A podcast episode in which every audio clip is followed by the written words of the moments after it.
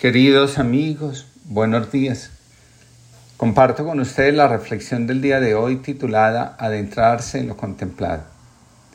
No hay nada más paralizante para un ser humano que vivir esperando que los demás se hagan responsables de su infelicidad. Con frecuencia, encuentro personas dedicadas a culpar a los demás de no recibir apoyo de ellos, de haber sido abandonados por sus padres o descalificados por sus maestros. No hay nada que termine distanciándonos de nuestro centro más profundo que vivir lamentándonos de una vida que no pudo ser. Las personas que pasan el tiempo quejándose de las actitudes de los demás, con dificultad logran avanzar, aunque sea un poco en el camino espiritual que conduce a la manifestación del sí mismo. Poner en manos de los demás nuestro destino es una señal muy clara de la necesidad de atención que no se logró tener de los padres cuando éramos pequeños. Las personas implicadas en los asuntos de su sistema de origen necesitan más tiempo para crecer y para integrar en su corazón la invitación que Jesús hace a quien desea seguirlo.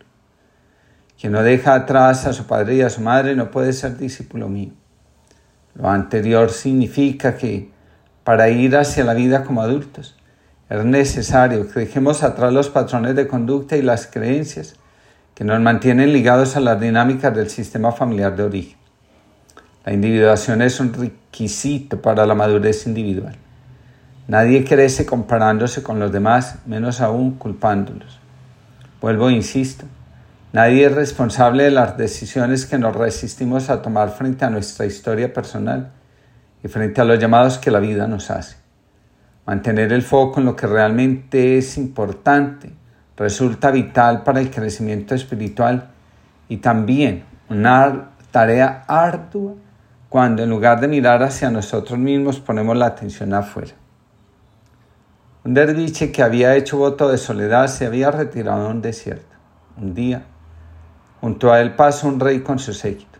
El derviche que se hallaba en estado de meditación contemplativa, no levantó la cabeza, ni siquiera se percató del cortejo. El monarca, aunque estaba de buen humor, se irritó contra él y dijo, Estos que visten el manto andrajoso son brutos como los animales y carecen de educación y humildad. El visir reprendió al derviche diciendo, Oh derviche, el sultán de toda la tierra acaba de pasar, ¿no vas a rendirle homenaje como es debido? El derviche respondió, que el sultán busque homenajes en aquellos que esperan beneficiarse de su buena voluntad. Dile, además, que los sultanes se crearon para proteger a sus súbditos y no los súbditos para servir a los reyes. El rey quedó impresionado por la sabiduría del derviche y dijo, pídeme un deseo. El derviche respondió, lo que deseo de ti es que no vuelvas a molestarme. Dame pues algún consejo, dijo el rey. El derviche contestó, Ahora que tienes entre las manos el poder y la soberanía, recuerda que pasan de mano en mano. Con frecuencia, encuentro personas llenas de ruido, se quejan todo el tiempo, juzgan a los demás como si ellos hicieran todo perfecto. Se victimizan, manipulan, gritan, pasan cuenta de cobro por lo que hacen en favor de los demás, se comparan, etc. Para estas personas, el silencio, la contemplación les parece algo inaudito e inexistente.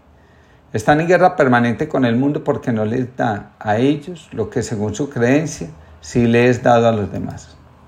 Estas personas, sin darse cuenta, se vuelven conformistas, desesperanzadas, creen que el máximo valor de sus vidas está en sacar afuera la rabia que llevan por dentro hacia sí mismas. No logran poner su valor al servicio de los demás porque para darse, dicen los maestros espirituales, hay que aprender a silenciarse, a estar solos y sobre todo a sentirse empujados por el amor que antes que reclamo es entrega. Donde hay carencia, las relaciones se vuelven desordenadas por el afán de sentirnos retribuidos. La vida monástica es el símbolo de la vida centrada en lo fundamental, la contemplación del rostro de Cristo.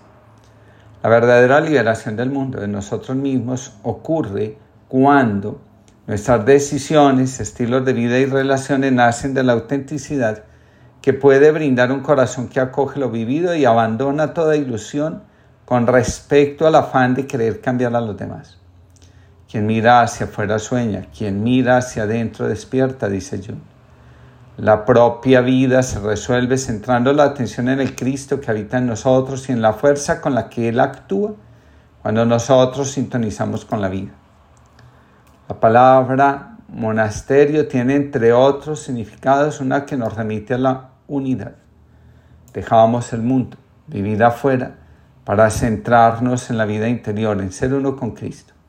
El amor es algo que se irradia de dentro hacia afuera, sobre todo cuando ha madurado.